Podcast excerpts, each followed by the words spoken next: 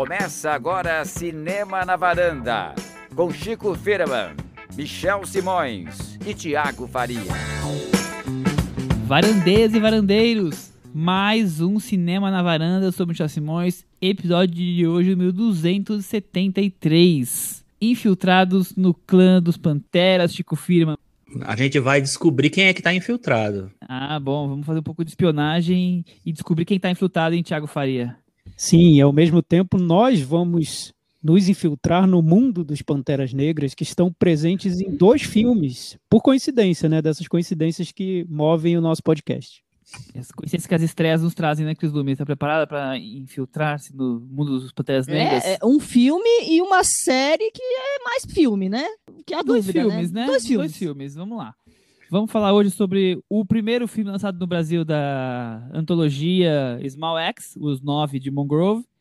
E também vamos falar sobre Judas e o Messias Negro, que acabou de estrear nos cinemas e acabou de ganhar prêmio no Globo de Ouro. E antes da gente falar dos filmes, nós vamos falar sobre o Globo de Ouro, né, Chico Firma? E você podia então trazer pra gente como foi a, a noite de ontem de Globos de Ouro via Zoom, via Microsoft Teams, sei lá qual foi o aplicativo que eles usaram para fazer a transmissão. É, eu acho que eles fizeram o que deu para fazer, né? A gente já tinha visto uma coisa parecida no M. Eles fizeram uma premiação em que basicamente todos os premiados apareceram na telinha de, em cima do palco, mas na telinha é, para receber os prêmios, etc. Receber a notícia que ganharam os prêmios, né? Foi um negócio meio estranho, muita gente reclamou e tal, mas eu acho que não tinha como ser muito diferente do que foi, né? Pelo menos tinha Amy Poehler e, e Tina Fey que garantem pra gente sempre aquele que a mais, né? Então, eu acho que nesse caso o Globo de Ouro fez a coisa certa. Ó, juntei, juntei com o nosso tema de hoje, hein? o, o Thiago, você achou que o Globo de Ouro fez a lição de casa nas premiações? Teve filme Fez, diretor, foi e- filme diretor para mulher, atriz negras ganharam, atores negros ganharam. Foi, foi o que teve para hoje, né? Como disse o, o Chico. O que aconteceu com esse Globo de Ouro é que as expectativas eram tão ruins, porque foi uma edição cercada de polêmicas, denúncias, que o resultado até que tentou consertar muitos dos problemas que vinham aparecendo. As indicações foram muito mais bizarras que os vencedores, isso foi bom, positivo. E lá na premiação eles tentaram fazer um pouco de piada com a situação um pouco escandalosa em que a própria premiação estava metida. Bem, tentaram se sair do jeito como conseguiram. O que me impressiona no Globo de Ouro é que é uma premiação que perdeu o crédito para quem conhece realmente cinema e que está envolvido no- nas conversas, nas discussões sobre esse, esse assunto, porque os escândalos são tantos, a ideia de que a própria comissão do Globo de Ouro não tem lá muita diversidade, é uma comissão pequena que não representa tanto assim o cinema e parece que nem conhece tanto do que está falando, mas mesmo assim o prêmio segue, tem uma importância, tem um peso, atrai estrelas, atrai atenção, é um programa de televisão que repercute, enfim, impressionante como a marca Globo de Ouro sobrevive. Cris, e você, o que você achou da festa? O que você achou da premiação de maneira geral? Eu tava vendo uma tendência para que o Globo de Ouro tivesse um resultado um pouco mais pop, vamos dizer assim. Mas no final ele acabou premiando o Nomadland, a Chloe Zhao. Ele tentou realmente buscar esse um pouquinho de respeito, de dignidade que ainda lhe resta. Eles mencionaram a questão da, das polêmicas que eles estavam envolvidos aí, né, dos escândalos, eh, fizeram referência à busca por diversidade, já que nos quadros da associação não existem negros. Então, eles falaram que eles vão tentar em busca dessa diversidade. Tudo muito ampassant, tudo muito rapidinho. Fizeram essas referências, mas, assim, não, não deixaram de, de falar sobre isso. Então, eu acho que eles tentaram aí dar uma aliviada, mas é isso que a gente estava falando. Todo mundo achando que talvez fosse ser mais interessante para o Aaron Sorkin do que de fato ela foi, né? Perfeito. Voltando com o Chico. Chico, é, então no final das contas o resumo é que os prêmios, falando dos prêmios, tirando toda a polêmica que merece ser mil vezes debatida, mas você já trouxe bastante nos boletins do Oscar anteriores, os prêmios até que surpreenderam e de maneira positiva, né? Pelo menos a gente aqui acha que os melhores é, acabaram ganhando frente a boa parte das indicações e frente a um, um retrospecto recente do Globo de Ouro de premiar mais os bombados e menos as qualidades cinematográficas, não? É, eu acho, eu não sei a que ponto a polêmica influenciou, porque a polêmica aconteceu exatamente há uma semana, né? Então eu não sei se deu tempo Acho que não, checar né? a data. Ah, é, enfim. Mas as escolhas dele foram, deles foram escolhas é, mais interessantes, realmente. assim. O Nomadland, na verdade, era o favorito para ganhar, é o favorito da temporada, mas o set de Chicago, aqui era o espaço onde o, o set de Chicago imaginava que fosse crescer e virar, talvez, tomar a pole position, virar o, o favorito para o Oscar. E isso não aconteceu. O Aaron Sorkin ganhou um prêmio de roteiro, que é, essa foi a nona indicação dele para roteiro. Ele já tinha dois prêmios, ganhou mais um, é o terceiro prêmio dele. Então, tem uma, uma preferência por ele aí. Super coxinha, né? Nossa senhora. Demais. É, muito coxinha. E, e... Deu uma preguiça de ver ele aglomerando com a família, Não, só e com quem tava lá. Nossa, É, aquela. gravata, aquela coisa, deixa pra lá. Al- Alfinete, ah, meu Deus. Enfim, Nossa. tudo bem. Aí isso eu achei bem interessante, porque assim, o prêmio de roteiro eu já imaginava que ia ser para ele, mas eu imaginava também que ele pudesse ganhar melhor filme. É, se bem que eu apostei no nome Land, mas o, o Set de Chicago era muito forte ali, eu acho. E que ele pudesse ganhar o prêmio de melhor ator coadjuvante por, o Sacha Baron Cohen. E isso não aconteceu em nenhuma das categorias, só em roteiro. Então, o Nomadland terminou ganhando melhor filme dramático e melhor direção. Foi a segunda mulher premiada na história do, do Globo de Ouro. Só o, a Barbara Streisand ganhou por Yentl lá atrás. Então, é, não teve a- essa, essa polêmica de não deixar uma mulher de fora, até porque eles indicaram três mulheres, né? Se, se fosse para um homem, ia ser um negócio meio escandaloso, mas tudo bem. O Borá meio que dominou nas categorias de comédia, né? Ganhou melhor filme musical comédia e melhor ator. É, Esse sim, o Sacha Baron Cohen ganhou. É, o que no final pa- pareceu até uma mensagem, né? Tipo assim, olha, Sasha, você é muito legal, a gente gosta de você, dá prêmio para você, mas você é o Borá, tá? Você quando foi fazer papel sério não ganha prêmio não. Então é, isso atrapalhou um pouco as chances dele para o Oscar, eu acho. É, não, não deu uma, a catapulta que talvez pudesse dar né, na, nessa, na corrida. Só que aí é interessante porque o Borá era muito favorito para ganhar a melhor atriz em comédia com a Maria Bakalova. E isso terminou não acontecendo. O prêmio foi terminou indo muito de surpresa para Rosamund Pike pelo Eu Me, Eu Me Importo, que a gente falou semana passada. Super questionável, mas assim, ninguém entendeu direito. Até ela citou a Maria Bakalova no, no discurso dela, porque, enfim, né? É a pessoa que encontra e, e faz uma piada com o, o Rudolph Giuliani ao vivo, né? É um negócio meio, vamos dizer, vanguardista, talvez. E a Bakalova não ganhou. Então a Rosamund Pike levou. É, não sei se ela. Isso eu acho que não aumenta a chance dela pro Oscar, não, mas, enfim, bagunça um pouquinho a categoria. No, é, em melhor atriz dramática foi uma outra surpresa, porque ganhou a Andra Day, dos Estados Unidos versus Billie Holiday. E aí muita gente perguntou: será que aí teve presentinho? Você acha que teve, Cris? Eu, Não, eu acho eu- ela ótima no É, filme. Apesar da polêmica ter vindo mais recentemente, eu acho que essa sensação de que o Globo de Ouro não é um prêmio com influência na corrida já é de anos anteriores. Então talvez tenha sido uma forma dele tentar dar uma roupagem um pouco diferente e apostar no, no, no indie um pouco mais para tentar dar uma sacudida. É um, é um papel que tem tudo a ver com premiações. Ela ri, chora, canta e, e também com, com essa coisa. Você tá me dando da- várias de- razões do Faustão, hein? Não, é, é, eu assim, acho que a Rosamund Pike pode ser mais presentinho do que É, essa eu- outra eu premiação. acho, eu é um presentinho da, da Netflix. Eu- é. É, é um- eu, eu, é uma indicação embalada, assim, é uma, é uma indicação embalada para premiações, assim, ela é toda moldada, assim, para isso. E eu acho boa, muito boa. eu, eu, O filme ainda não foi lançado aqui no Brasil, mas eu acho muito Eu boa. concordo também, eu acho ela boa, assim, mas é, o, o que eu falo é o seguinte, assim, ela realmente estava fora do radar. Ela não foi indicada para o SEG, ela era o, a peça que, que não estava muito, muito fixa aí. Você tem a Carey Mulligan, a Frances McDormand, a Viola Davis super queridas e, e preferidas, a Vanessa Kirby meio que nessa vaga da, do papel mais difícil e tal. elas quatro estão muito, vamos dizer, consolidadas para o Oscar.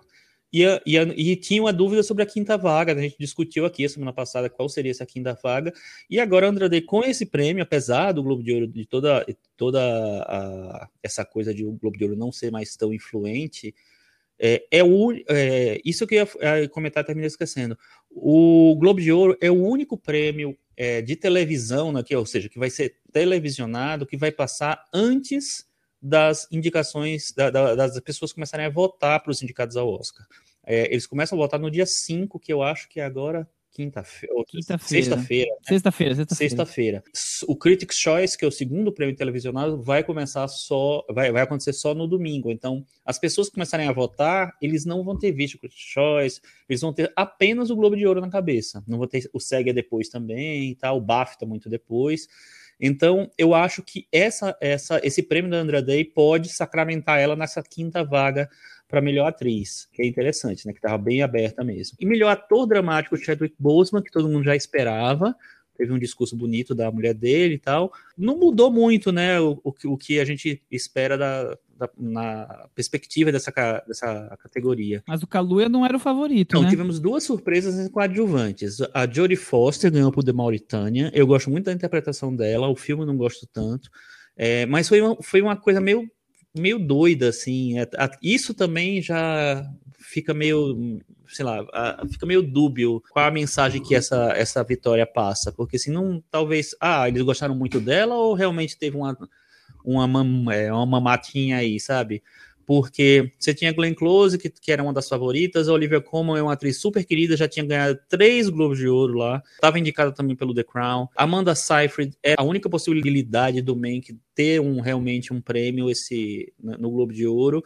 E a Helena Zengel era, seria a revelação. Então, todas eram mais, mais possíveis do que a Jodie Foster, e no final foi a Jodie Foster. Então, não sei. Não sei também nem se, se isso indica que a Jodie Foster pode ter uma chance de ser indicada ao Oscar, porque a gente tem muita coisa acontecendo nessa categoria. Então, é, vamos aguardar os, os próximos momentos. Agora, o Daniel Kaluuya, realmente, assim, a gente tinha comentado aqui que ele está crescendo, o filme está crescendo na corrida do Oscar e, e ele, pessoalmente, está crescendo bastante. Se, por exemplo, ele virar um favorito é, para o Oscar, isso mexe um pouquinho o negócio, porque os favoritos até então eram o Sacha Baron Cohen pelo set de Chicago e o Leslie Odom Jr. por Uma Noite em Miami. E o Daniel Kaluuya só subindo, mas ainda não estava lá. É, o Sasha, a gente já viu que talvez passe essa impressão de que, assim, ah, beleza, tá fazendo papel sério, mas não é para dar prêmio. O Leslie Odom Jr. seria para dar prêmio. Seria um cara que é, é conhecido, já ganhou Tony, é, tem feito vários, é, vários filmes importantes, tem é, cavado o seu lugar ali. E Uma Noite Miami também é um filme que talvez não tenha grandes chances de ganhar outra coisa senão ele. E quando eles escolhem o Daniel Kaluuya, que é um ator que já concorreu ao Oscar pelo Corra, é um ator conhecido, ou seja, já participou do Pantera Negra também, e tá num papel do Fred Hampton, que é, a gente vai falar daqui a pouco, que é uma, uma personalidade, um, um sei lá, um, um, uma pessoa conhecida, a temporada pode chegar a, a uma decisão de que o Daniel Kaluuya é o, o ator coadjuvante do ano. Muito bem, Thiago. E você, o que você achou dessas vitórias todas, essas surpresas? O que eu acho. que tem para resumir? O que eu acho é que os presentinhos dos estúdios vieram mais para as indicações que no resultado, porque no resultado o Globo de Ouro também não pode ficar tão perder essa dignidade que a Cris apontou, né? E, e, eles têm essa esse desejo de prever o Oscar. Eles querem tanto prever o que vai acontecer no Oscar, quanto sair com aquela imagem de que eles indicaram algumas tendências que o Oscar foi lá e, e pegou, né? Então, Nomadland é barbada. Eles colocaram o melhor filme porque hoje é o filme que vai ganhar o Oscar. Então, atiraram ali no que é certeiro, mas talvez errem lá no, na corrida mais para frente. Algum outro filme pode tomar a posição do Nomadland, mas hoje seria Nomadland. Borá melhor comédia foi uma saída muito inteligente deles para não dar o prêmio para o Hamilton e criar uma polêmica enorme, porque Hamilton a gente sabe que não é um filme, é uma peça filmada, né? Então eles foram saindo ali pela tangente para resolver alguns problemas que apareceram nas indicações. Nas premiações para TV, que aí eu acho que os presentinhos aparecem muito, porque Netflix levou tanto com The Crown quanto com Gambito da Rainha. E justo numa área ali do Globo de Ouro que eles costumavam apontar séries que eram um pouco mais criativas ou que estavam aparecendo naquele ano, que foram muito comentadas, eles apostaram aqui no, no total seguro, o, o que séries já The Crown já está mais rodada que tudo, né? Então acho que é aí que o Globo de Ouro mostrou uma deu uma fraquejada mesmo, porque na, na, na área dos filmes, no, quando premiou cinema, eles foram no que é mais seguro, no que é mais respeitável, no que estava mais previsível. É, eu, eu, eu, de TV rapida, rapidamente também acho que premiar The Crown de novo é meio é, zona de conforto, né? Não, e o pior é que estavam todos esses, esses prêmios meio que cantados. A surpresa foi o prêmio do Josh O'Connor, que faz o Príncipe Charles. O resto tinha um favoritismo mesmo da, da Emma Corrin, que faz a Diana, da Gillian Anderson, bola cantadíssima fazendo Sim, a, sim. a Margaret Thatcher. Então, assim, a única, abre aspas, surpresa foi o Josh O'Connor É, mesmo. mas assim, é meio tipo, não, não teve nada de inovador esse ano, Nem vamos um pouco, fazer de né? novo, né? O The que segue com a sua linha, é, mas assim, não traz grandes novidades, né? Então, vou- eu vou citar acho só que- dois momentos do Globo de Ouro de TV que eles surpreenderam todo mundo e as pessoas tiveram que correr atrás do Globo de Ouro. Um foi premiando o The Office britânico, quando ninguém falava nele, então o Globo de Ouro tirou essa cartada e depois a série virou um fenômeno nos Estados Unidos e ganhou um remake, enfim. E depois com a premiação da maravilhosa Miss, Miss Maisel, que também foi surpreendente, a série tinha acabado de começar. Então. Globo de Ouro geralmente dita tendência para TV. Dessa vez eles jogaram muito seguro. E aí, voltando para cá, nosso tema que é o cinema, eu sinceramente me surpreendo bastante as, premiações. Eu duvidava que o Nomadland fosse ganhar no Globo de Ouro, porque é um filme que tem nada do perfil que normalmente a gente vê lá premiado, até indicado, né? Foi o único prêmio que indicou aquele musical do, do Hugh Jackman, por exemplo, pra você ter uma, uma lembrança. A dupla vitória, eu, ach- eu sempre achava que a Clouzal ia ganhar pelo contexto todo da, da, da necessidade de se premiar mulheres, ainda mais do Globo de Ouro, que só tinha antes desse ano só tinha indicado cinco vezes, só tinha ganho uma, como o Chico já destacou. Agora, com as três de hoje, chegaram a, de- dessa semana chegaram a oito, quer dizer, ainda é muito pouco. E agora duas vitórias. E os atores me surpreenderam bastante, né? Eu não esperava o Kaluuya, não esperava a, a Jodie Foster, que ainda não vi. A, a atriz também do, da, Billie, do, da Billie Holiday também não esperava. Quer dizer, é, e foram surpresas boas, porque são boas interpretações, né? Não é só é, é, e, e são atores que são talvez conhecidos ou nem tanto, mas assim, não são aquelas coisas que a gente sempre espera, tipo Nicole Kidman, a- é, o Tom Cruise, gente muito, muito famosa, mega estrela. São, o Kaluuya tá aí se tornando uma, uma estrela, mas ainda não tá no patamar de, de um Tom Hanks, essas, essas pessoas que a gente tá acostumadíssimo a, a ter indicação no Globo de Ouro leva. Então eu achei legal que me pareceu um Globo de Ouro mais voltado pro artístico mesmo e menos pro o Festa Bolo e Brigadeiro. É, eu acho que foi mais o contexto, viu? Não sei se eles. Né, nossa, vamos ser mais é, interessantes na, na nossa premiação. Eu acho que foi meio que um, um arremedo de várias coisas, sei lá. Até porque as pessoas, os votantes são os mesmos, né? Então, É. há muitos É, anos, e, inclusive. e fora tem isso também. O- eu acho que assim, uma coisa que é, que é interessante é o seguinte: são 87 pessoas que votam. Essas 87 pessoas é um grupo muito pequeno se você pensar em relação ao Oscar, em relação ao Emmy, em relação ao SEG, em relação a, todo, a todos os outros prêmios. Então é muito mais fácil que uma série que conquiste uma galerinha ali se espalhe e, e conquiste o- um pouco mais de gente no grupo e ganhe por causa disso, e um- ou um filme e tal, como também é muito mais fácil que o jabá chegue em todo mundo e termine um resultado meio estranho, né? Então, por exemplo, um, um resultado muito estranho há dois anos foi o melhor filme dramático, foi o Bohemian Rhapsody. Isso é a cara do Globo de Ouro Exatamente, exatamente. Mas a gente tem casos, por exemplo, do Globo de Ouro, em que o Globo de Ouro, eu lembro, não sei se eu posso estar totalmente errado com as minhas memórias, mas eu lembro que o Globo de Ouro deu o prêmio de melhor filme para o Brokeback Mountain e o Oscar não deu. Não, sim, sim. né? Porque eu acho que o Globo de Ouro sempre quer prever o que vai dar no Oscar. e na Isso, época do Globo é, de Ouro, exato. quando saiu o Brokeback Mountain, todo mundo achava que seria o Oscar pro Brokeback Mountain também, né? Aham. O Bohemian Rhapsody eu acho que é um pouco um ponto fora da curva nessa história do Globo de Ouro. Eu acho que eles sempre tentam prever o que vai acontecer. Então, eu, isso daí eu acho que era uma verdade. Depois eu acho que eles começaram a, a criar uma identidade deles, vamos dizer assim, é, em que eles às vezes não se importam. Isso depende, eu acho, muito do ano, do contexto, de tudo.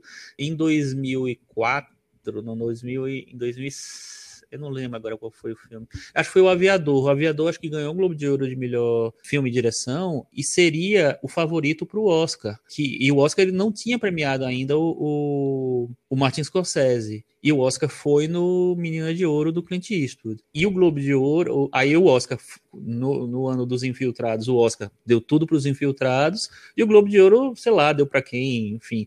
Eu, então, assim, as, eles criaram também uma, a própria história que tem as próprias coisas que ele tem que, tem que sanar ou não. Por exemplo, Glenn Close já tem três Globos de Ouro, ela não tem nenhum Oscar. Então, é, teoricamente, não precisava desse prêmio de consolação para Glenn Close, como eles não deram entendeu?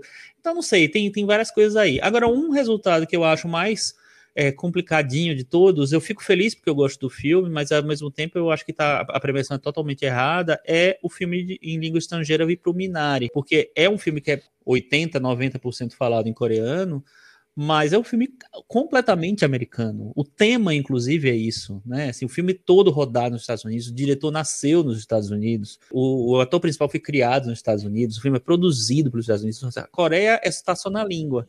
Então, é, eu acho que eles vão ter que repensar um pouquinho isso, essa coisa, essa regra que impede os filmes. Aconteceu com Parasita, aconteceu com o Roma, de serem indicados para melhor filme dramático ou filme comédia que fosse, e só concorrendo nas outras categorias e em, e em filme de língua estrangeira. Mas no Home do Parasita, pelo menos eles eram estrangeiros mesmo, né? O Minari é um filme americano. Globo de Ouro e suas regras. Pois é. Podemos ir para dos filmes que você quer comentar alguma coisa? Você gostou dessa da, da festa?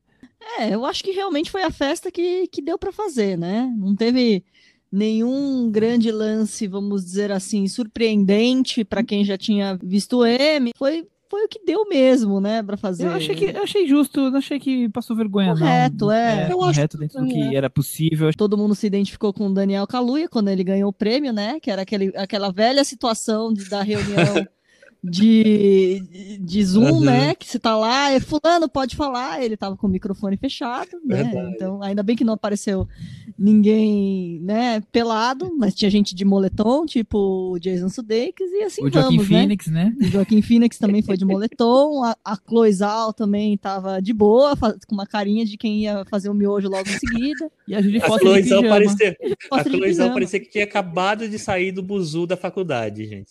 tinha acabado de chegar na faculdade de comunicação. Tava muito tranquila, é. né? Ela virou sal, com certeza. Muito tranquila. E, e eu achei, assim, e a Tina e a Amy abriram com essa questão da polêmica, o Thiago já falou.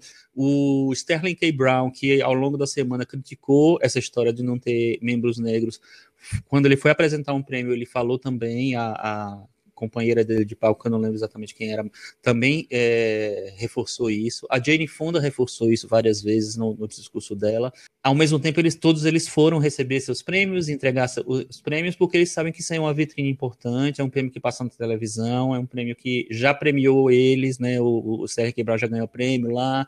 Então, por mais que seja desacreditado, ele é muito importante ainda. Todo mundo, todos, é, em todas as categorias, eu acho que você pega tipo uns três, quatro pessoas pessoas que não estavam lá entre os indicados. Todo mundo ligou seu, sua câmerazinha do Zoom para poder aparecer lá. É. Aparecer lá. É isso aí. Então vamos encerrando o Globo de Ouro. Semana que vem o Chico traz mais novidades desse boletim do Oscar, acontecimentos, porque a coisa agora começou a reta final. Agora, hoje foi, é, ontem foi o, o, primeiro passo da reta final que vai desembocar nas indicações do Oscar.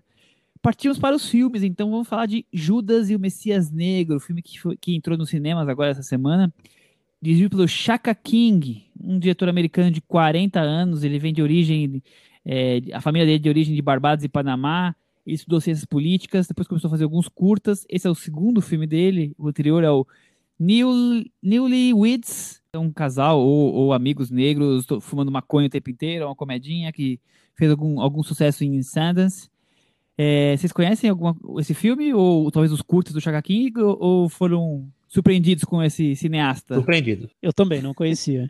E eu gostei da sua descrição do filme, Michel. Foi bem. eu fiquei com vontade de assistir. É... Pelo que eu li, é isso mesmo, Thiago. Alguém tava sem vontade agora que não vai ver. Pelo que eu li, é isso mesmo, viu? Mas então, parece que ele fez vários curtas, né? Tinha, teve, é, se tornou conhecido no, no meio, e esse filme foi, foi elogiado, né? Teve, teve um, um, uma certa repercussão também. Vamos para sinopse, então. Um assaltante. Chico Firma, quem seria esse assaltante, hein? É, Lockheed Stanfield é convencido pelo FBI a se infiltrar nos Panteras Negras em troca de não ter que cumprir prisão por seu crime. O seu envolvimento é crucial na história da morte de Fred Hampton, líder dos Panteras Negras na Chicago de 1969 e morto pelo FBI aos 21 anos. Thiago Faria. Pois é, então a gente já começa com uma história real, super importante, né, que envolve um líder dos Panteras Negras. O filme, ele já parte desse ponto de um projeto muito importante, porque é um lançamento de um estúdio grande da Warner, com uma equipe que está produzindo o filme formada por artistas negros. Então, se ele ganhar o Oscar de melhor filme, enfim, nem sabemos se vai ser indicado. Eu, eu acredito, eu cravaria que sim, que ele seria indicado a melhor filme. Mas se ele ganhar, vai ser o primeiro filme que com a lista de produtores toda formada por negros, que são os três produtores principais que foram inscritos no, no Oscar, todos negros. Então você tem o diretor, que também produz o filme, o Ryan Coogler, que é o diretor do Pantera Negra, o Charles D. King, que é um produtor de vários filmes black, Sorry to Bother You, Mudbound, enfim, vários. Então, o projeto já é muito importante, porque você tem uma equipe negra com um estúdio grande, uma produção bem cara para os padrões que seriam desse tipo de, de filme, com que a gente veria mais num estúdio independente, por exemplo, e, e contando uma história que geralmente quando é contada, ela passa por esse filtro branco, né, do, dos criadores, dos produtores brancos. Então, agora você tem uma equipe de artistas negros se apropriando de uma história que é super importante para pensar questões raciais nos Estados Unidos. Por isso o filme já sai como um, um, projeto importante. E por isso que eu acho que ele vai ser indicado. O Chico, é, depois que eu assisti, eu fiquei com essa impressão que se fosse fora da pandemia, era um tipo de filme capaz de incendiar as discussões que nós temos além do cinema, né? Questões raciais, George, George Floyd e tudo mais. É, você acha realmente que ele acaba sendo prejudicado, não como o filme, porque o filme está lá entregue, quem assistiu gostou, não gostou, mas assim, ele poderia é, ecoar mais e aí com esse alcance menor, ele pode ser prejudicado nisso? Quando o filme chegar nos streams, eu acho que ele, eu acho que ele vai ter esse alcance. Eu concordo com o Thiago. É um filme que nasce importante pelo tema, que faz muito sentido nesse contexto dessa temporada. O filme é, seria um filme de 2020, né? Ele está estreando esse ano porque a temporada foi expandida, mas ele deveria ter estreado ano passado, então que é o ano do George Floyd, que é o ano do A Noite Miami, do destacamento Blood. Então tem um monte de filmes e, e de discussões que trazem esse tema negro, é, do empoderamento negro, enfim, e da, da violência, do racismo, etc. Então, é um filme que ele nasce importante e que eu acho que essa produção grande do filme deixa meio que ele já joga ele num outro patamar também. À medida que você chama o Daniel Kaluuya, que é um ator que já, que já foi indicado ao Oscar, que já fez filmes grandes e tal, para fazer esse personagem, sabe? E tem, você tem o Ryan Coogler produzindo o filme, mesmo que o diretor seja meio desconhecido, você joga o filme para um outro patamar. E o, e o tema é, termina de embalar esse pacote e, e entrega um filme muito significativo, vamos dizer assim, né? Então eu acho que é um filme que já ele já parte muito bem é, para essa temporada de prêmios e para, sei lá, significar realmente.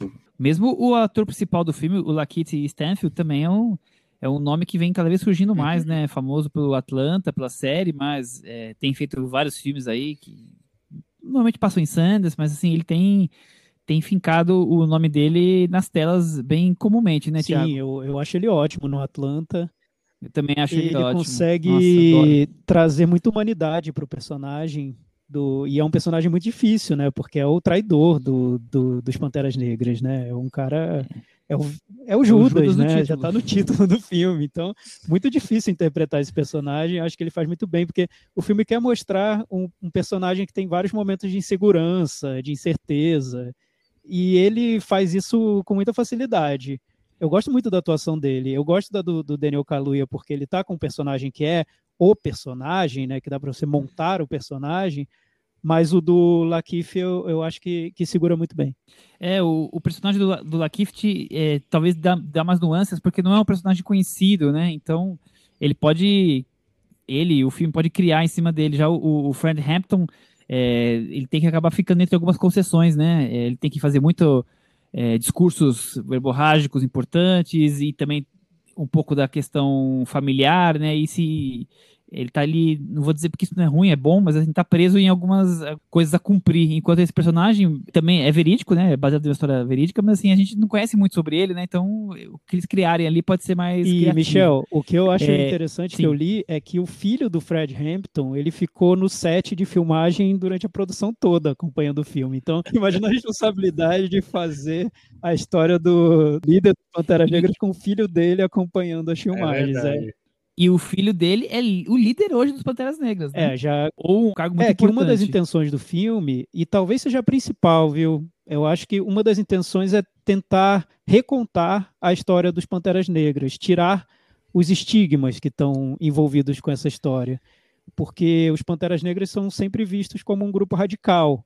E o filme amplia esse, esse retrato do grupo. Ele mostra o, o trabalho comunitário, a uhum. maneira como, como esse grupo se preocupava com questões sociais, até em alimentar a, a comunidade e, e integrar é, as pessoas moradores né, da, da região. E também todo esse discurso revolucionário do grupo, que estava muito ligado a, a, conceitos, a ideais socialistas, e, e, isso incomodava muito o governo americano na época. Então, a ideia do filme é localizar os Panteras Negras dentro de um, de um raciocínio menos estereotipado, é dar uma visão complexa para o Pantera Negra. Eu até acho que esse é o principal objetivo do filme. Interessante isso que, que você falou, Tiago, porque muita gente acha que os Panteras Negras foram uma coisa que já aconteceu, que ficou lá atrás, que acabou Sim, e tal, né? Não, não entende que tem, que tem realmente um outro lado, uma continuidade, é, que tem uma filosofia no meio, que não é só uma, uma coisa de, de radicalismo, de, enfim, de ação e tal, tem todo um contexto maior. E eu concordo com vocês dois em relação às interpretações. Eu acho que os dois estão muito bem, muito bem, muito bem. Eu também eu sou muito fã do Lakeith Stanfield, desde de quando ele fez o cor com um papel super pequenininho, mas ele tá incrível naquele papel. E o Daniel Kaluuya também. O Lakeith é, vai para uma, uma interpretação mais sóbria, mais é, devagar e tal, mais minimalista. E o, e o Kaluuya vai para esse tom messiânico que é que está no título, ele é o Messias negro. Ele, ele absorve isso, só que também de uma maneira que não é uma maneira afetada. Eu acho que ele é muito sóbrio também, sendo um líder dos Panteras Negras, sendo um líder que tem dis grandes discursos e tal. Então, eu gosto muito da maneira como eles, eles é, encontraram, o que eles encontraram para é, trabalhar esses personagens. Eu, quando o filme começa com aquela, aquele clima meio charmoso, com trilha sonora, hein? o, o Lakit entrando o personagem entrando num bar, né? O, aquele plano de, de, um assalto que deu errado, ele sai correndo, a, a cena da fuga. Eu achei aquilo estiloso, como se fosse um, um cinema é, Black Exploitation atualizado, sabe? Bem filmado, moderno. Falei, nossa, que filme que tá surgindo aí, né?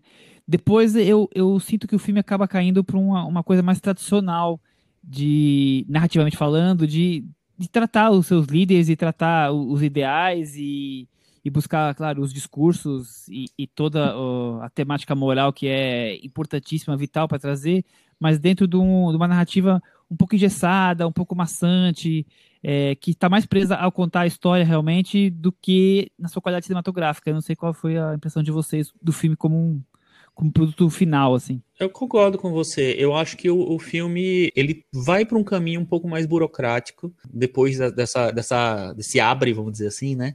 ele vai para um caminho um pouco mais burocrático, assim, por um motivo que a gente já falou de alguns filmes recentes aqui, inclusive Uma Noite em Miami. Eu acho que ele tem uma certa reverência né, com os personagens é, e com aquela história e com, e com o que o filme quer ser.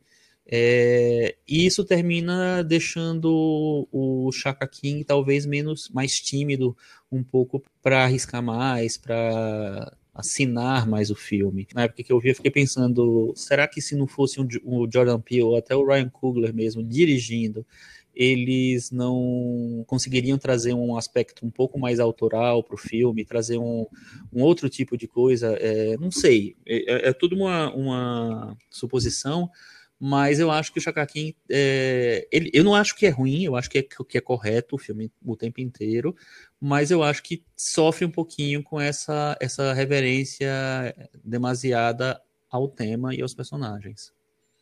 Pois é, eu concordo com, com você, Chico. Eu acho que é um filme é burocrático porque nem sei se teria como ser diferente dentro do que o filme se propõe a ser. Porque, imagina, um filme biográfico com o filho do biografado monitorando, é difícil ser algo muito ousado, algo como um filme do Spike Lee. Eu acho que seria um pouquinho difícil nesse caso. E também a intenção da, da Warner, dos produtores, era fazer um, um, projeto que fosse muito comercial, no, no bom sentido, enfim, no, nem bom nem mal, enfim, no sentido neutro da coisa.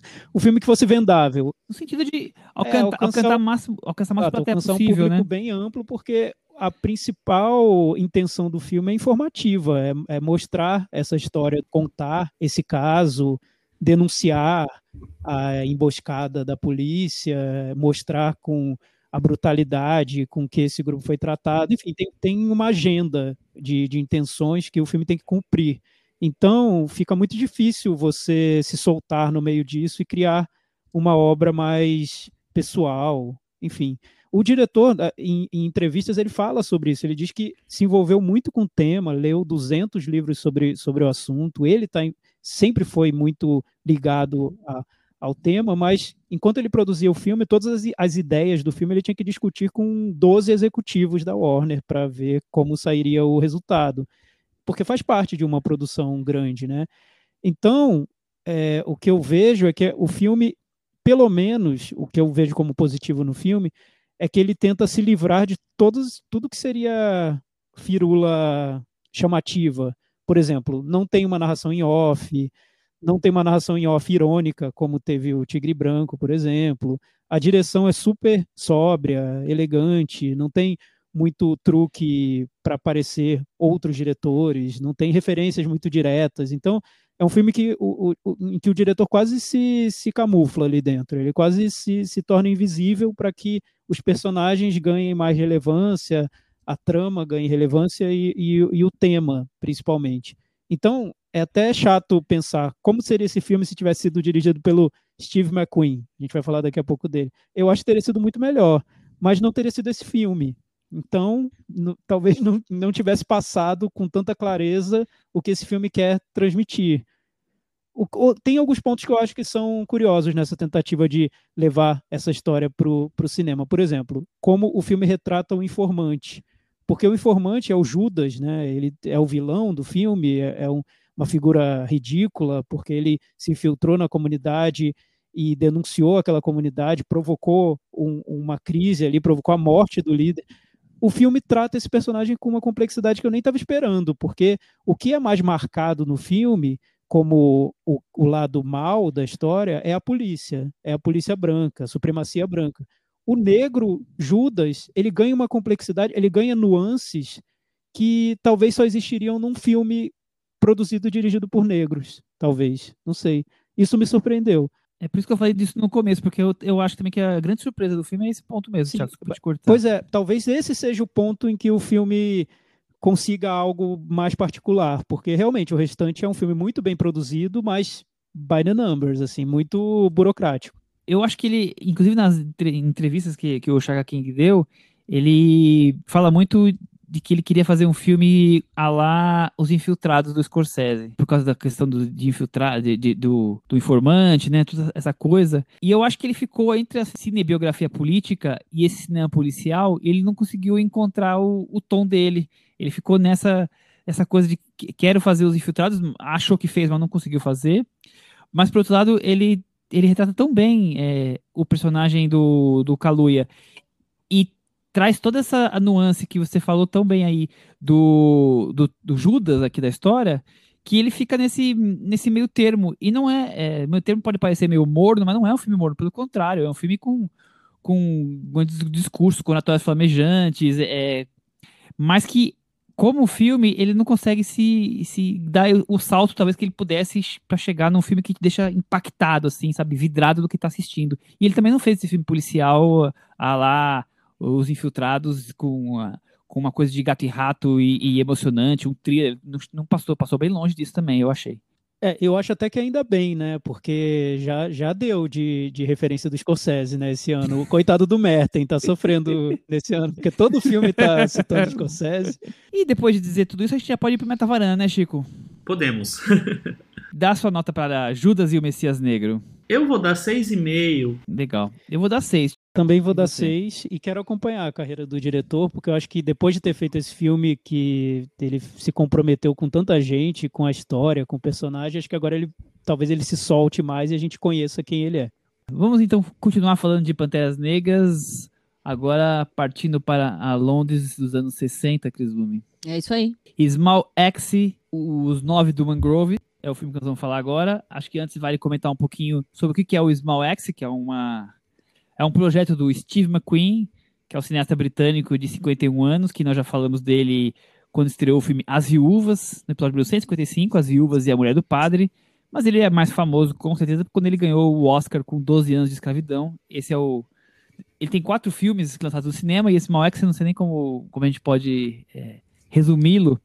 Mas acho que vale contar um, contextualizar um pouquinho. Em entrevistas, o, o Steve McQueen comenta que ele tinha vontade de fazer esse projeto desde que ele filmou Hunger, o primeiro filme dele, Fome, e ele pensou isso como uma série que ele pudesse retratar é, a imigração caribenha na Londres dos anos 60 até os anos 80, que ele viveu parte disso como criança, alguma proximidade. E com o passar dos anos, ele começou a pesquisar, ir atrás, escrever roteiros e pesquisar histórias que fossem verídicas e acabou transformando isso em filmes. E a BBC, que foi quem, quem acampou o projeto, então sempre foi, foram pensados para ser exibidos na TV, mas deixou de ser como uma série, assim como cinco filmes que foram transformados num coletivo, numa antologia e assim exibidos. Mas o filme os, filmes todos é, são tratados de maneiras diferentes, com alguns são em 35mm, outros são em digital, quer dizer, tem toda uma, uma preocupação estética que lembra muito é cinema, é filmado como cinema, só que a maneira de exibição é um pouco diferente, né, Chico? É isso, e em comum eles têm esse retrato de negros de origem caribenha na Londres que vai dos final dos anos 60 até o iníciozinho dos anos 80. É, então tem várias histórias que surgem desse contexto. É, é, um, eu acho, já vou dizendo aqui, que é o grande momento da carreira do Steve McQueen para mim. Eu gosto do Fome, eu acho que ele tem momentos bons depois, assim, mas não sou tão fã do 12 anos de escravidão. Eu acho o filme mais importante do que, do que necessariamente bom, muito bom, mas nesse filme eu acho que ele junta várias coisas, tema, forma, precisão nas escolhas dele, eu acho que é um super projeto. Eu só não gosto das viúvas, o resto eu gosto, e aí depende mais ou menos, mas assim, o Hunger eu gosto muito. E depois que eu vi Hunger, eu fiquei esperando um projeto como esse que ele tá entregando, Cris. Eu não sei se você tem a falar sobre o McQueen, mas ele chegou com o que eu tava esperando faz, faz uns 20 anos. 15, sei lá quantos anos faz o Hunger. Eu achei bem interessante agora um, um, momento em que o cinema tá com esse olhar voltado para a luta negra e aí ele trazer esse recorte eu achei bem curioso, assim, questão da, da luta negra na Inglaterra e nesse período. Então. E, e, e com essa origem, né, do, dos personagens. Exato. Especificamente caribenhos, Trinidad. Exato, exato, é. exatamente. É. Então eu acho que ele, ele foi, foi atrás de um recorte que ele parece ser muito familiarizado e que ele traz um. ele traz algo novo, eu acho, sabe? As entrevistas, Thiago, ele sempre fala, ele fala muito que ele queria fazer um projeto para a mãe dele assistir. Assim, um público que fosse super amplo, né? Você tem a medida sobre McQueen, Small X, qual a sua primeira impressão inicial do projeto? O McQueen, ele é, ele é, filho de imigrantes de Trindade e Tobago e, e, Granada, né? Então é uma história dele. Ele diz que, que o filme ele sentiu como se estivesse contando a história da, da infância dele, dele crescendo. Enfim, é muito pessoal. Engraçado ele ter feito o projeto mais pessoal dele para a TV e não para o cinema depois de ter feito vários filmes em que nas entrevistas ele tinha que explicar por que não está falando sobre a causa negra e ele dizia que podia falar sobre o que ele quisesse, enfim. Agora ele foi fundo no, no assunto e, e de uma maneira muito pessoal. Isso, isso que eu acho mais interessante no projeto, porque você tem a liberdade, ele teve a liberdade para escolher temas, para escolher o período histórico, personagens, e ele acabou optando por retratar histórias reais e também tramas que vieram de experiências dele, de pessoas da equipe do filme. Foi um processo, a impressão que eu tenho é que foi um processo criativo muito rico, a própria construção dessa série de filmes. E vale lembrar que os dois primeiros que são exibidos, o Mangrove, que a gente está comentando hoje, e o Lovers Rock, eles entraram na seleção do Festival de Cannes do ano passado. Exatamente. É, vale comentar que o pai dele era amigo de um dos nove de Mangrove, então, pra você ver como a, proximidade realmente era, era bem grande. E eu fiz questão de, de entrar no site da BBC e tentar encontrar um pouco mais sobre a série. E eu achei um link super legal que eu vou dividir depois nas nossas redes sociais. para quem quiser saber mais, é, contando um pouco sobre mais detalhes além do filme, sobre a história das pessoas, o que aconteceu. E acho que para resumir a, a, essa série de filmes, eu vou deixar aqui duas linhas que, que tá no site da BBC, eu traduzi para Cartas de Amor para a Resistência e Triunfo dos Negros na Comunidade das Índias Ocidentais de Londres, dirigidas pelo vencedor do Oscar, Steve McQueen. Histórias vivas de vitórias duramente conquistadas em face do racismo. Eu acho que esse textinho aqui resume bem qual o espírito que esse filme principalmente, mas de maneira geral, uh, o Small X traz. É, tem alguns temas que são muito presentes no, nos filmes todos da série. A resistência, também a opressão, principalmente a opressão policial, a tentativa de se integrar num, num ambiente diferente e, e, que é hostil. Então isso está presente no, nos filmes todos. Esse primeiro, Mangrove, ele até foi muito comparado com os sete de Chicago, né, do, do Aaron Sorkin, que tá indicado, foi indicado ao Globo de Ouro, enfim, porque ele parte de uma trama sobre um grupo de manifestantes que é levado ao, ao tribunal. Então, é, em parte, é um filme de tribunal, mas, falando assim, pode parecer algo super convencional, e o que eu acho que ele tem de mais diferente, pessoal, é a maneira como o Steve McQueen constrói toda a atmosfera em torno dos personagens. Ele cria um ambiente que é enriquecido tanto pela, pelas experiências afetivas dos personagens, quanto pela música, pela culinária, pela maneira como eles se vestiam, como se comunicavam, enfim, ele cria um, um retrato muito rico, cultural, de uma época e de um grupo. É isso, é, é. perfeito. Sinopse para a gente entrar em mais detalhes sobre o filme. Mangrove é o nome do restaurante de comida caribenha que Frank Crislow Sean Parks criou em Notting Hill nos anos 60. Esse é o retrato da história real de perseguição racial da polícia de Londres que culminou numa manifestação de negros contra tais práticas discriminatórias e resultou na prisão e julgamento de nove manifestantes em 1970. Chris Lume. Exatamente isso. Como o Thiago estava falando, tem essa comparação com os, os sete de, de Chicago, mas é, é muito diferente como você tem um aprofundamento da questão cultural, né? Você realmente se sente fazendo parte da, daquele movimento, você fica imerso no que estava acontecendo na, naquela época, naquela coisa pulsante, naquela vibração daquelas pessoas. E ao longo do julgamento, você não tem aquele tom meio épico que o nosso querido Aaron Sorkin tenta dar, né? Aquela a verborragia é substituída por algumas outras coisas mais bem mais interessantes, assim. É isso, né, o Chico? Qual foi a sua impressão aí inicial? É, eu até acho que ele, que ele tem um pouquinho de, de tom épico, mas diferente, muito diferentemente do, do set de Chicago. Eu acho que ele, que ele consegue encontrar uma, uma maneira de traduzir aquela situação, que, de traduzir a, a, aquela questão. O set de Chicago me parece muito um filme que é, é pensado para ter as suas reviravoltas, para ter as suas enfim, o, o, seu esquema de filme de tribunal, cumprir todas as fases. Eu acho que esse filme talvez não, não fuja tanto disso, só que ele chega tão rico, num contexto tão rico, que o, o Tiago já falou sobre isso, o retrato que ele faz daqueles personagens, daquele lugar, daquela situação, daquela época é tão profundo que os discursos são muito mais significativos, são muito mais fortes, são muito mais cheios de, de vida.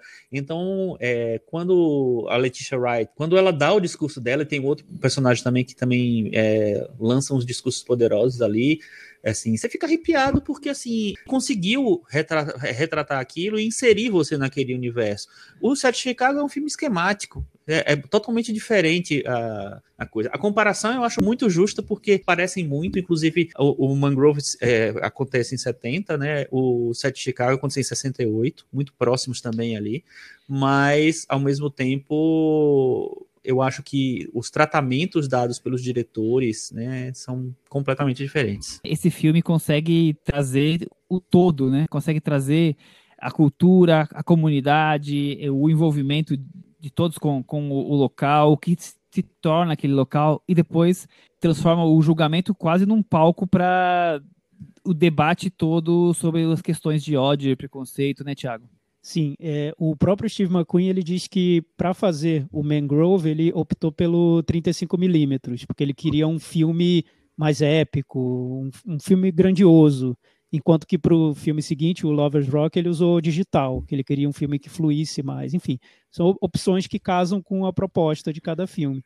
Nesse caso do Mangrove, eu acho que se o Small X, se a série fosse um disco, com cada filme sendo uma faixa do disco, esse seria o, a música de protesto, porque ele tem esse, essa intenção de provocar no espectador uma indignação, uma sensação de indignação, de revolta, de entender por que, que aqueles personagens estavam sofrendo tanto e por que eles se rebelaram e como aquele julgamento foi ridículo, como os policiais tinham argumentos frágeis. Então, é um filme que é carregado desse sentimento de insatisfação, de, de, de angústia com a repressão social.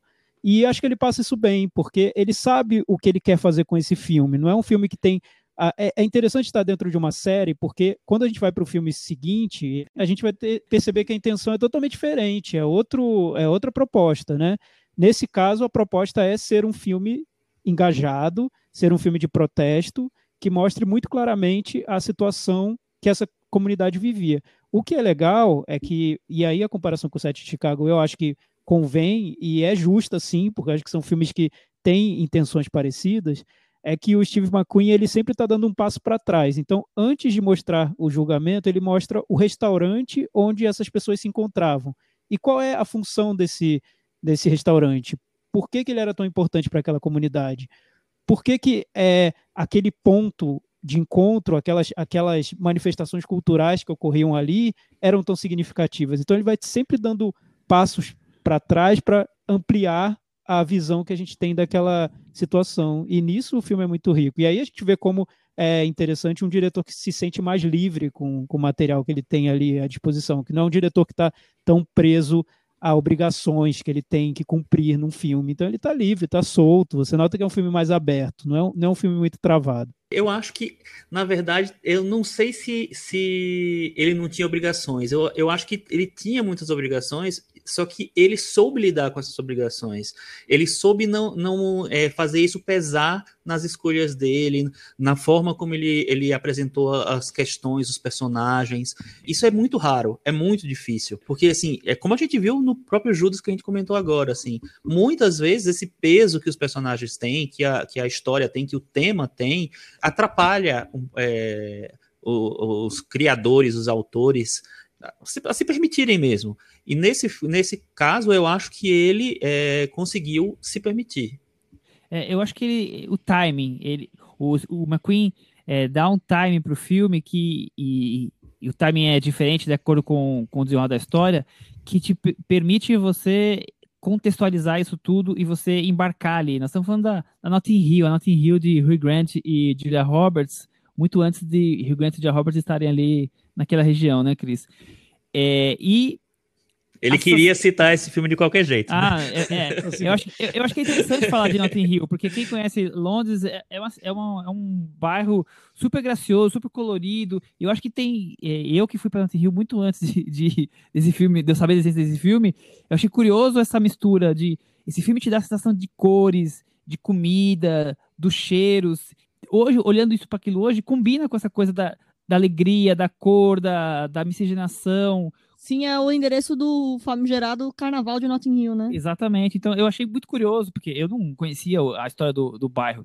E, e o filme, primeiro, te dá tudo isso que eu falei, né? Te, te, te faz imer, mergulhar nesse universo desse, desse, dessa comunidade de caribenhos que descendentes de caribenhos ou caribenhos que moram ali em Londres e se unem para viver as dores e, e, alegrias e dificuldades, a luta do dia a dia e, de repente, começa a, a ter a, as sequências de violência desenfreada, de preconceito, de ódio. Quer dizer, o filme te insere nesse, nesse outro contexto. Então, você sai da, da coisa alegre, divertida, colorida, para um, a coisa da opressão.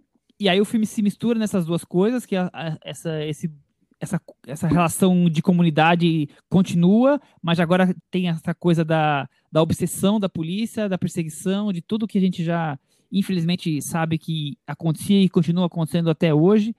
E depois o filme vai para um terceiro momento que é que vem a manifestação, que é, é a manifestação é, bem filmada, interessante, mas e tem a quarta fase que vem realmente a, a, sequência do filme de tribunal, né? E aí a gente pode depois falar sobre esse tribunal. Mas eu acho interessante como ele dá time para tudo isso. Então ele começa com a coisa da trilha sonora, te envolvendo, a coisa do restaurante, as conversas, depois vem para a coisa de muitas cenas do encontro com a polícia, depois vai para eh, você conhecer a, a, polícia por a visão deles dos negros, de, de que é todo mundo um bando de marginal, um bando de prostituta. Então, eu acho muito interessante como o, o Steve McQueen vai, vai te levando no ritmo de tudo aquilo. Sim, e é legal mostrar também a conexão, já que você falou do, do lugar chamado Notting Hill, a conexão entre esse filme e o Judas e o Messias Negro, porque o próprio McQueen fala nas entrevistas que os Panteras Negras eram influências, inspirações para esse grupo e para as manifestações que eles fizeram. E uma das personagens, interpretada pela Letitia Wright, que eu acho que é uma bela interpretação no filme, ela é uma é integrante do grupo britânico dos Panteras Negras. Então tem uma conexão interessante entre os dois filmes. A Letitia Wright chegou a ganhar uns prêmios de atriz coadjuvante. O, o, o Mangrove e o Lovers Rock, o segundo filme, tiveram é, várias menções e premiações na temporada. Teve associações que premiaram a série como um filme. Então teve uma repercussão muito grande assim. Demorou para chegar ao Brasil, mas tá chegando agora na Globoplay, um, um por semana, é, mas é uma experiência que acho que vale muito a pena. Mas voltando assim é, para as interpretações, fora a Letitia Wright, todos são atores que não são muito conhecidos. É, e eu acho o corpo do elenco incrível, muito bom, muito bom mesmo. As, as interpretações são incríveis. Chico, você reconheceu o namorado da Saoirse Ronan com aquela peruquinha? O namorado da Saoirse Ronan? Não. Quem que é o namorado da é Saoirse Ronan? É o advogado, é o McDo Ian McDonald, que é o interpretado pelo Jack Lowden, o nosso Uh, Morrissey naquele filme lamentável ah, namorado Deus. da Saoirse Ronan. Ah, eu não sabia que ele era namorado da Saoirse Ronan, tá vendo? Se não fosse a Cris para me atualizar na cultura pop. Ele também é o, um dos, o, dos, o piloto que cai no Dunkirk. Ah, tá vendo? Mas uma, uma pergunta que eu tenho. Vocês se surpreenderam com como o cinema do Steve McQueen aparece nesse filme? Porque esse, acho que foi, para mim, foi o primeiro da série Small X. Não sei se foi para vocês.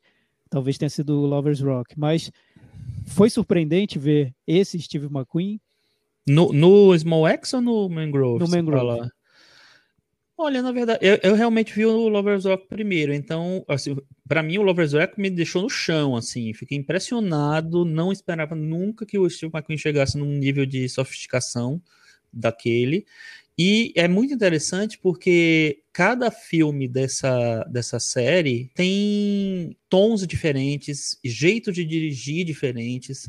Eu acho que o, que o, o Mangrove ele, ele tem um pouco um aspecto um pouco mais tradicional em algumas coisas. O, o que me impressionou foi isso que eu falei antes, assim, é como ele conseguiu transformar um filme que poderia ficar uma coisa esquemática e qualquer coisa, tipo o set de Chicago, num filme super significativo que o, o tempo inteiro ele tem alguma coisa a oferecer a mais. Ele não é simplesmente a historinha do tribunal de como a pessoa ganhou, de sabe, e provou que tá, era inocente. Isso daí, beleza, legal, ótimo, faz muito bem. Mas ele está trazendo sempre muito mais coisa, um contexto muito forte, assim. E como o Michel falou também no começo, o Steve McQueen, apesar de ele ser um diretor negro, um cara importante da, é, no cinema negro e tal, ele necessariamente não fez filmes negros além do 12 anos de escravidão, né?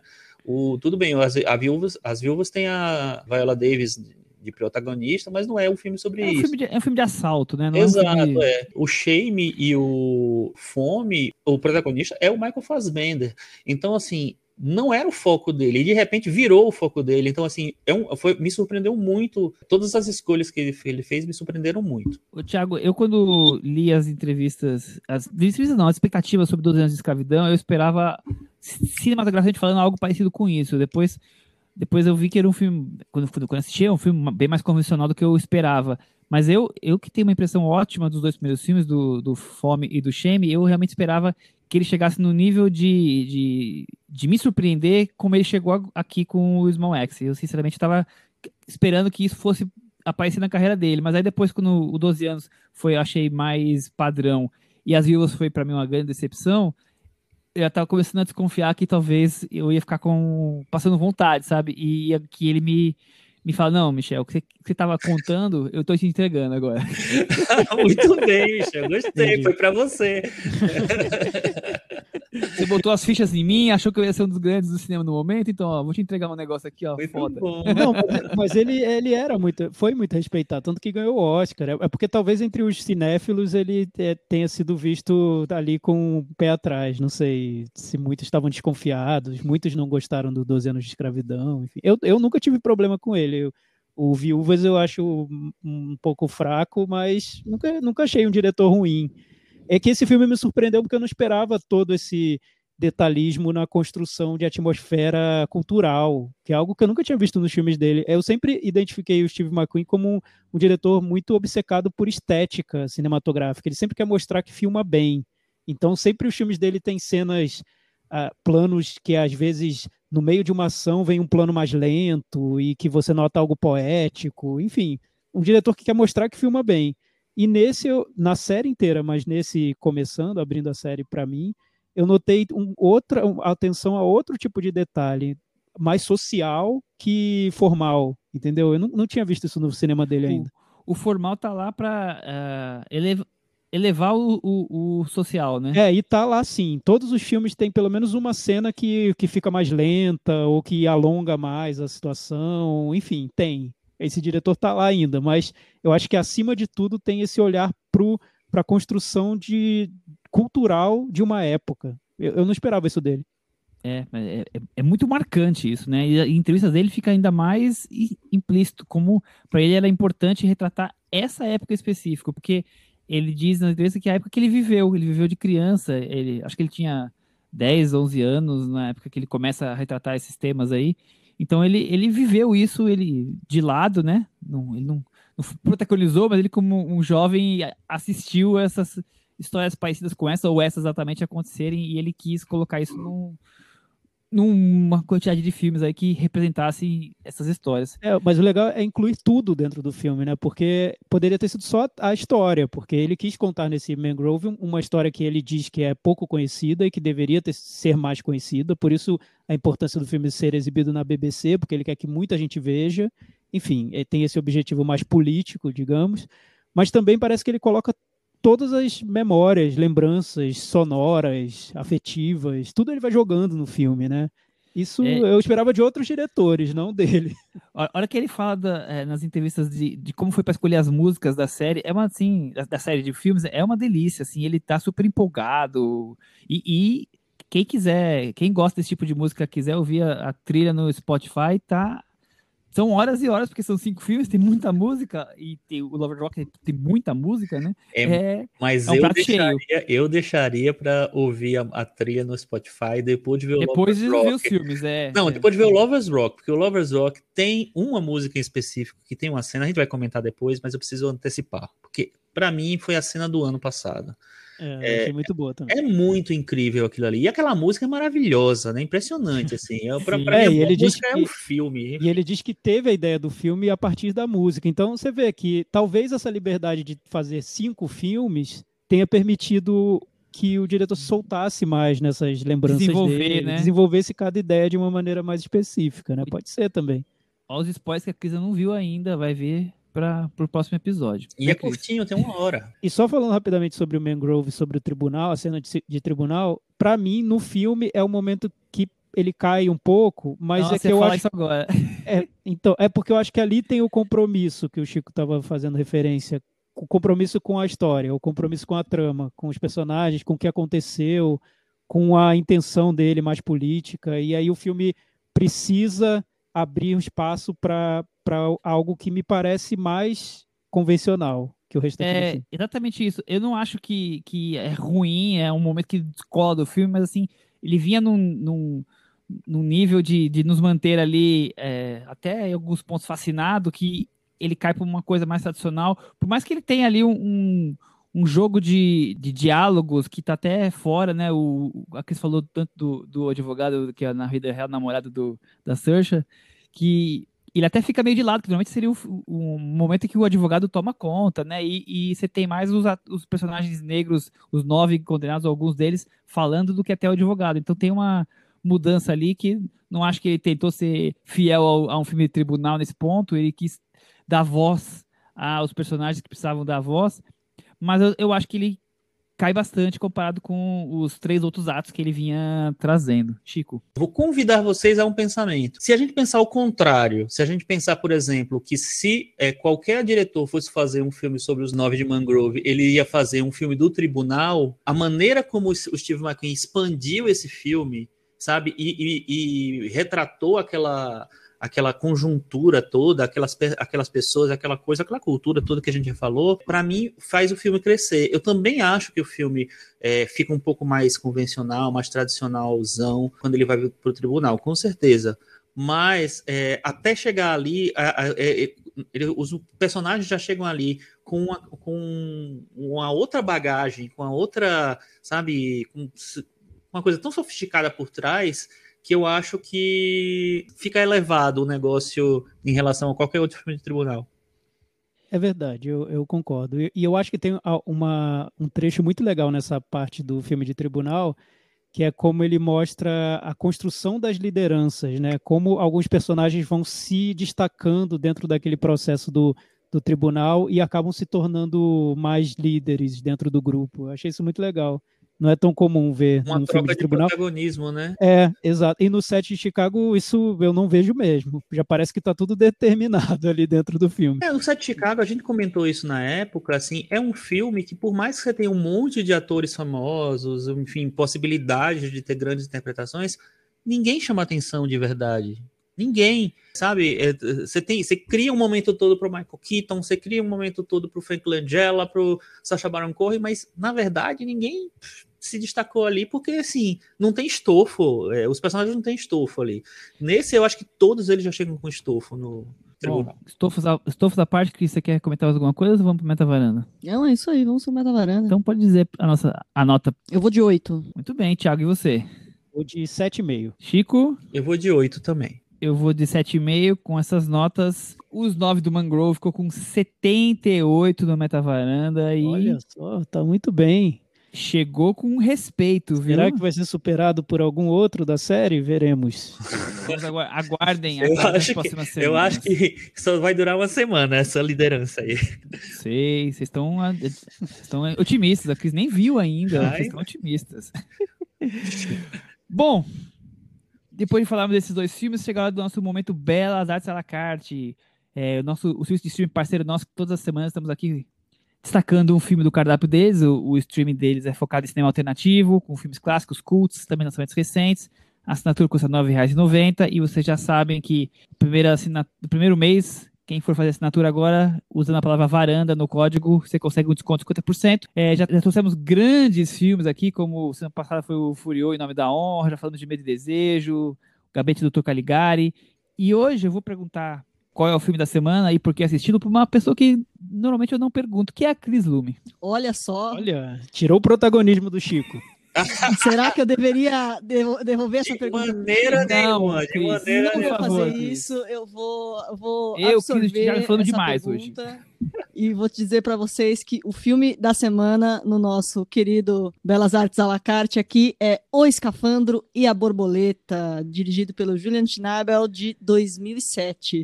Esse filme tem um nome maravilhoso, né? Eu sempre, eu- é porque ele foi lançado, eu lembro, falo, gente, que nome maravilhoso, eu quero ver esse filme só por causa do nome. É nome de filme de arte, né? Tipo assim, Bastardos Inglórios. É o tipo de filme que você tem que ver só por causa desse nome.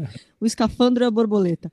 Que faz uma metáfora bem clara quando a gente fica sabendo da sinopse. Aqui a gente tem a história de um cara que foi editor-chefe da revista Elle.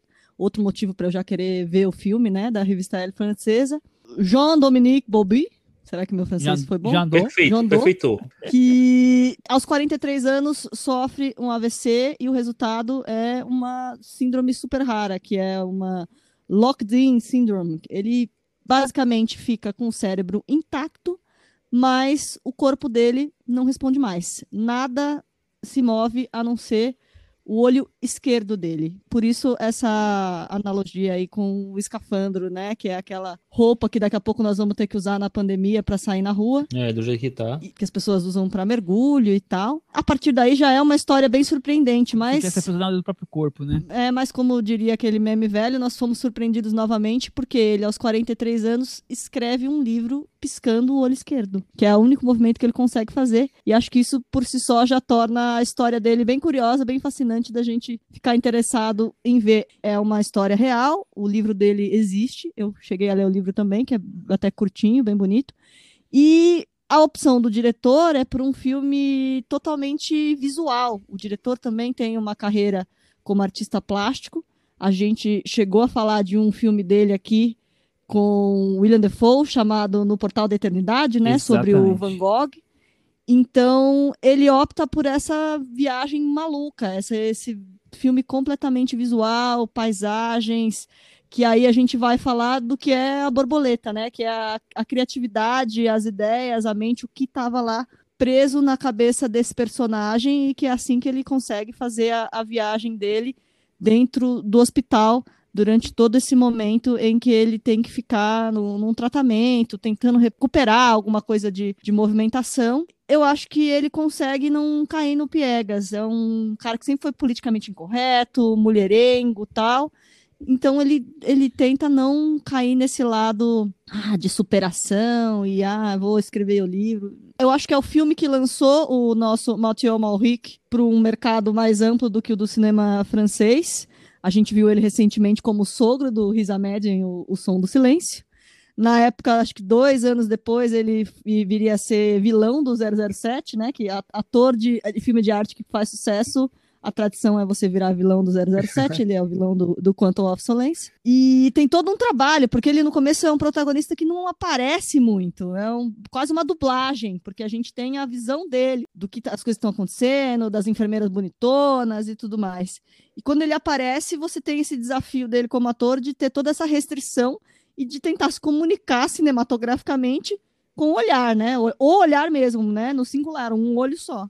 Então é um filme sobre isso, sobre comunicação, sobre uma mente fervilhante, presa nesse, nesse corpo, das coisas que ele não conseguia falar, não só agora, mas que ele não conseguiu falar muito antes disso. Então fica a minha recomendação aí no Belas Artes à la carte. O Escafandro e a Borboleta. Muito bem, muito bem. É, eu também acho que o Mathieu Malric foi ali que ele fincou de vez o nome fora da França, assim, é, já era conhecido no cinema de arte, mas aí ele virou o, o- o ator para ser convidado para trabalhar no 007, né? É, eu acho que o, que o filme traz essa coisa dos flashbacks para dar um pouco da dimensão de quem era o, o Jandô, mas para mim o mais interessante é realmente essa vis, visão a partir do olho do protagonista, como se estivesse ali dentro do escafandro, escafandro dele, e essa coisa com uma imagem distorcida, esses efeitos que ele coloca ali para te indicar que não é que ele também só tá com o olho ali e, e consegue ver tudo, é, tá tudo deturpado, tá tudo complicado, né? Tá tudo difícil, tudo com ruídos, com dificuldades. Então, eu acho legal como ele tem essa coisa. É, é uma coisa forte do Gigante Anabel, né? Estética, né? E aí, esse filme talvez seja algo mais destacado. Thiago Chico?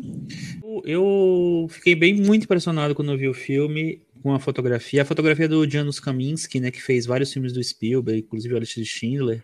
O Amalric, ele tinha feito o Munique do Spielberg um pouco antes, assim, mas não era um papel de tanto destaque. Então, realmente, esse filme que meio que lançou ele pro para um mercado um pouco maior. A interpretação do Mathieu Maric, que é super difícil de, de, você conseguir, porque realmente, como a Cris falou, é, é, um cara que só se comunica com o olho. Como é que você interpreta isso? Como é que você faz isso?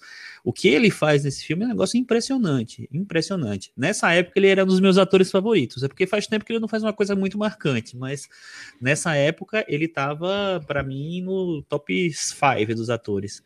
E, e, e, a maneira como o Schnabel tenta é, retratar essa, essa, o que é a vida dele a partir da, de como ele filma, né, da, da fotografia, é, de todas as texturas e, e enquadramentos e enfim, construções que ele faz ali, é, eu acho bem impressionante. É um filme que vale muito por essa experiência, que não é uma experiência de, fácil de, de você ver no cinema. Tiago, quer acrescentar algo? Sim, é engraçado agora pensando no filme, porque é como se fosse uma versão ocular para o som do silêncio, ou o som do silêncio seria uma versão auditiva para esse, porque são filmes que tentam transformar em audiovisual a condição física do personagem, né? Então, nesse caso, parece que do escafandro, escafandro e a borboleta, parece que a gente está vendo o filme através dos olhos do, do personagem. Então, a sensação de agonia constante. É uma ideia visual, e o diretor, como disse a Cris, ele tem essa origem das artes plásticas, então ele quer fazer um filme que tenha todo esse visual bem característico, diferente, e é pegar ou largar essa ideia visual. Tem gente que, que acha que é um truque, então não embarca no filme. E para outros é, é o que o filme tem de especial, porque realmente é como se você estivesse vivendo com o personagem do filme numa condição muito fora do comum. Foi uma experiência, eu lembro de ter visto no cinema, e foi uma experiência bem incômoda, e era, acho que era isso que o, que o diretor queria transmitir, e a atuação dele é sensacional mesmo. Muito bem, então Tá aí a indicação, Escafandra Borboleta. Assistam lá no Belas Artes à la carte. Puxadinho da varanda, Chico, algum tema? Eu comecei a ver um filme que ele é interessante para quem gosta de, de ver ficções científicas, etc. Tá na Netflix, então é fácil de assistir. Chama Nova Ordem Espacial. É um filme coreano, tudo numa fase coreana que não acaba nunca que é, é, é divertido, assim, é uma, é, tem toda uma trama meio thriller espacial, assim. Acho que é o primeiro filme é, feito pela Netflix e na Coreia, se não me engano. Ah, é? Será? É, eu acho que é a primeira produção Netflix coreana. Original, né? Tá, entendi. É. é. então, assim, eu acho que vale ver pelo. Porque, assim, não é, não é tão fácil assistir a um filme que tem esse, esse background, vamos dizer assim. Comparando, por exemplo, com o filme que a gente comentou aqui um tempo atrás, que é o Terra Deriva, né? Que é um filme chinês de ficção científica, esse dá um banho. Horrível. Esse dá um banho. É horrível, Terra Deriva. Mas, assim, não, eu não achei tão incrível, não, mas eu acho que é divertido, vale ver. Muito bem. E você, Thiago, alguma, algum assunto?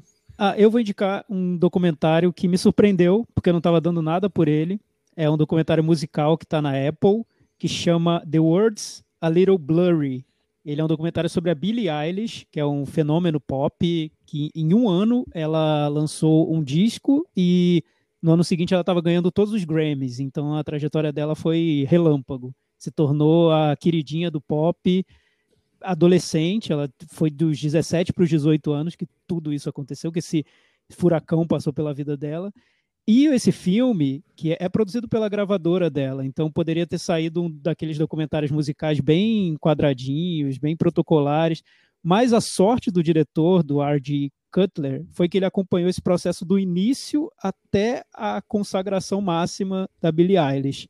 Então o filme começa com ela compondo no quarto com o irmão, e é um processo super caseiro dela. Ela não, não vai para um estúdio compor com cinco produtores, não, é ela e o irmão no quarto, ele com o computador, ela escrevendo no caderninho, então o filme acompanha todo o processo criativo deles até o momento em que se torna um fenômeno mundial. Então, para quem gosta dela, é, é imperdível. Mas para quem gosta de documentário musical, é muito raro ver um filme com esse tipo de acesso completo a, ao processo criativo de, um, de uma cantora, compositora, e também ao crescimento dessa cantora num período de tempo. Então, o filme tem 2 horas e 20. Eu comecei a ver pensando, poxa, vou ver 15 minutos e já deu, cansei.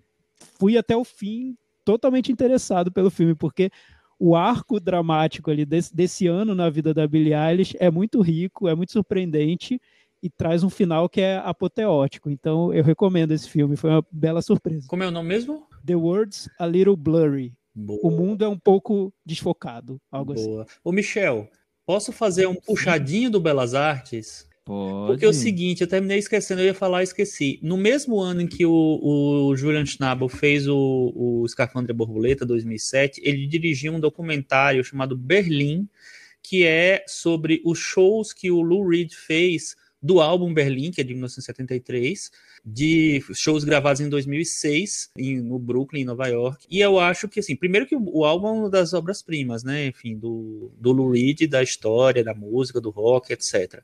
E, e ver o Lou Reed já vale a pena. E é o, como a gente falou do Julian Schnabel hoje, eu acho que vale, tá lá junto também e já vê o, o pacote completo. É um filme concerto, né? Muito legal, eu gosto bastante. Muito bem. Eu vou só, não, uma recomendação, mas acho que vale não deixar de comentar. Saiu essa semana na Netflix o documentário sobre o Pelé, mais um, né? Parece que acho que um por ano, uma vez por ano sai um documentário sobre o Pelé. É uma figura aí global, né? Chegou a ser conhecido, tão conhecido quanto o Papa, né? E tudo mais. E, e eu, eu acho que com o passar dos anos foi se tornando cada vez uma, uma figura mais controversa. E como estamos falando aqui de personagens aqui nos filmes hoje, de personagens negros, acho que não pude deixar de pelo menos citar que eu assisti o documentário. Para quem gosta de futebol, é um prato cheio, é um documentário focado realmente na, na carreira do, do Pelé. Mas é um documentário, e eu já, eu já vi isso em alguns outros documentários da Netflix, que tenta contextualizar um pouco o momento político e envolver o momento político com as figuras. E se vocês conhecerem um pouquinho da vida do Pelé fora do futebol, vocês vão ver que é uma, é uma figura que não nunca foi contestadora, que sempre aceitou quem tivesse no comando do, do país ou de quem quer que fosse. Ele sempre foi desinteressado, mas ao mesmo tempo estava lá. Então, tipo, ele, ele ganhou as Copas em, em torno da, da ditadura militar e estava sempre lá para receber o, os parabéns da, dos presidentes e tudo mais, e o palco comendo do Brasil, e e ele fala um pouco em entrevistas que não acompanhava muito o que estava acontecendo mesmo, que estava focado nos treinos, nas viagens e tudo mais. Então eu acho que é interessante por, por isso, para quem gosta de futebol, primeiro é um prato cheio, rever detalhes, descobrir coisas das Copas e do, da época do Santos. E para e quem gosta de, de ver os contextos, enxergar no mundo que nós estamos hoje tão é, preocupados em buscar a visão política de todas as pessoas, mostrar uma figura tão icônica, tão importante, que nunca deu grandes importâncias e, e, pode até ser visto como o condescendente com, com regimes políticos por esse total desinteresse do, do que comove, do que move o país e tudo mais. Então tá aí o, o documentário do Pelé e de futebol não se discute, né? Eu lembrei que eu tenho uma dica. Olha Você falou que de está net... escondendo. lançamentos Netflix, me acendeu uma luzinha. Entrou na semana passada na Netflix First Reformed, que no Brasil se Hum. chama Fé Corrompida, mas que eu, eu gosto mais do título em português de Portugal, No Coração da Escuridão. Protagonizado pelo Ethan Hawke, a gente falou sobre esse filme no episódio 155 de Cinema na Varanda, que se chamava As Viúvas e a Mulher do Padre. Por quê? Porque falamos também de As Viúvas de Steve McQueen nesse mesmo episódio. Olha só como a varanda é um processo cíclico. Nossa, mas muito, né? Impressionante. Que, que, que pinçada é essa, hein, Thiago? Opa, viu? Tudo, tudo se explica, tá? Tu- tudo faz sentido agora. Tudo tá conectado, Chico. É, é uma loucura isso. E pra gente encerrar com esse, essa coisa cíclica de hoje, que momento nós chegamos agora? Cantinho do ouvinte. Com o Thiago Faria. nós pedimos na semana passada, acho que foi a Cris que pediu, e acho que por isso os nossos ouvintes responderam e deixaram comentários no nosso blog cinemanavaranda.com. Muito legal. Aí sim, a gente gosta sim. Os filmes eram Eu Me Importo, e acho que não foi tanta gente, piadinha boba agora, não foi tanta gente que se importou com Eu Me Importo. É, foi bobo, Muito engraçado. boa. Boa, né?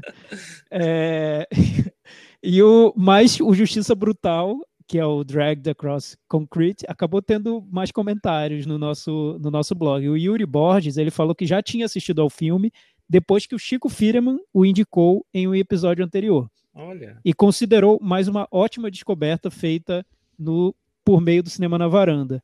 Para ficar ainda melhor, eis que sou premiado com a arguta análise que vocês fizeram do filme nesse episódio. A discussão da questão política, na qual alguns parecem querer encalacrar o filme, também foi perfeita. Infelizmente, a burrice não discrimina ideologia, graças à direita e à esquerda. Falou bonito, Yuri. E agora fiquei interessado em conferir os outros filmes do Craig Zeller. Valeu, gente. Legal, bom, bom comentário. Mas o filme teve polêmica. O Matheus Leone, por exemplo, ele falou que a produtora do filme, a Cine State, é quase uma Fox News do cinema indie americano.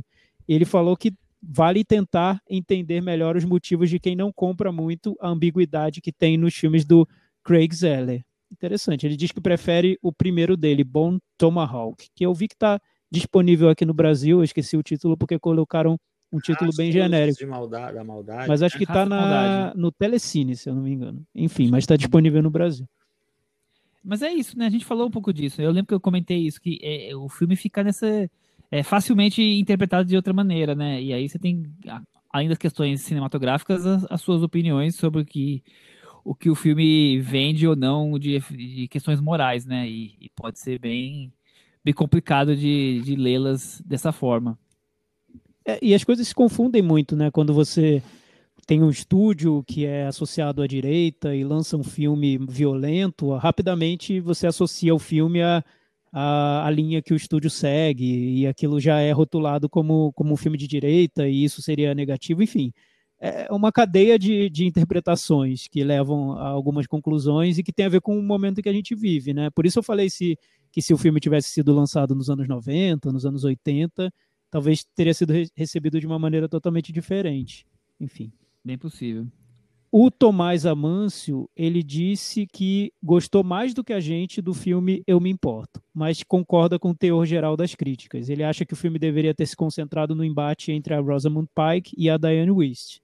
Pois é, eu também concordo. queríamos. Exato. É, É, o, fi- é o filme que a gente queria. Exatamente. Infelizmente não, não foi feito. Não foi o filme que foi entregue. A gente pediu esse, mas veio outro. Veio, veio errado a entrega. O iFood errou na entrega, foi isso. Diferente do Steve McQueen com o Michel. É, o Steve McQueen veio, veio direitinho a entrega. Esse não veio. Veio meio atrasado, mas veio. A gente pediu pelo iFood, chegou pelo Uber Eats. Boa. Exatamente. E, e, no, e no filme do, do Zeller, ele diz que tende a concordar que a ambiguidade é bem-vinda, mas ele fica se perguntando em que ponto essa ambiguidade a respeito das práticas mais violentas da supremacia branca é bem-vinda? Em que ponto isso se torna uma apologia? Pois é, essa é a discussão. É. O que, que vocês acham? Não, é, é- é até, até que ponto que você acha, é, o que cada um acha, né?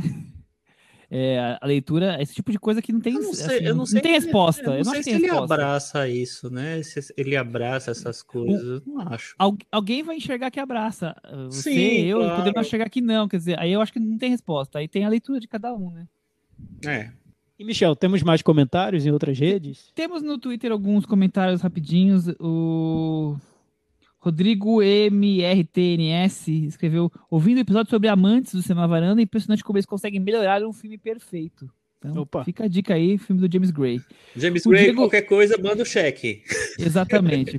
Manda uma mensagem no WhatsApp. Pra Pelo gente. menos isso. Diego Rodrigues falou, é, deu como sugestão o Small X, adivinhou que ia ser um do tema, então, Diego, ele ficou esperando que a gente fosse recomendar, né? E nós estamos aqui é, como tema principal. E a Andréa Machado disse que ouviu pela primeira vez o Cinema na Varanda E a gente tá adorando, ela aprendeu o sobrenome do Firman, que não é Farman, certo, Chico? Olha, toda semana tem alguém aprendendo meu sobrenome. É, não é Fireman, né? Não A é. gente vai fazer um episódio só com, sobre o sobrenome do, do Chico um dia. Eu, eu falei que a gente criou o, o- o podcast só pra desmistificar o sobrenome dele. Mas isso é verdade. E, e, é, eu queria dizer que eu não fico chateado se falarem Fireman, não, até porque é natural, mas eu prefiro o Fireman, tá? Se quiserem acertar, vamos, vamos nessa. E eu queria dizer- é, dar um último comentário, que foi a minha mãe que fez. Minha mãe assistiu a minha a live que eu fiz com a Cris. Aí ficou muito fascinada, Cris. Ela amou, ela quer lives toda semana agora. Vocês se virem pra arrumar tema, então, tá? Vocês dois. Mas no Oscar vai ter, né, gente? Vocês já se comprometeram, Já né? tá marcado no, dia 15 de março para falar sobre as indicações do Oscar. É, Muito bem, talvez tenha antes, vamos ver. Estamos Vamos avaliando. ver como é que vai estar o clima. É. Antes não sei, mas é, dia 15 de março tem com certeza. Com é certeza. Então já tá prometido. Então acho que é isso. Até semana que vem. Tchau. Tchau. Tchau.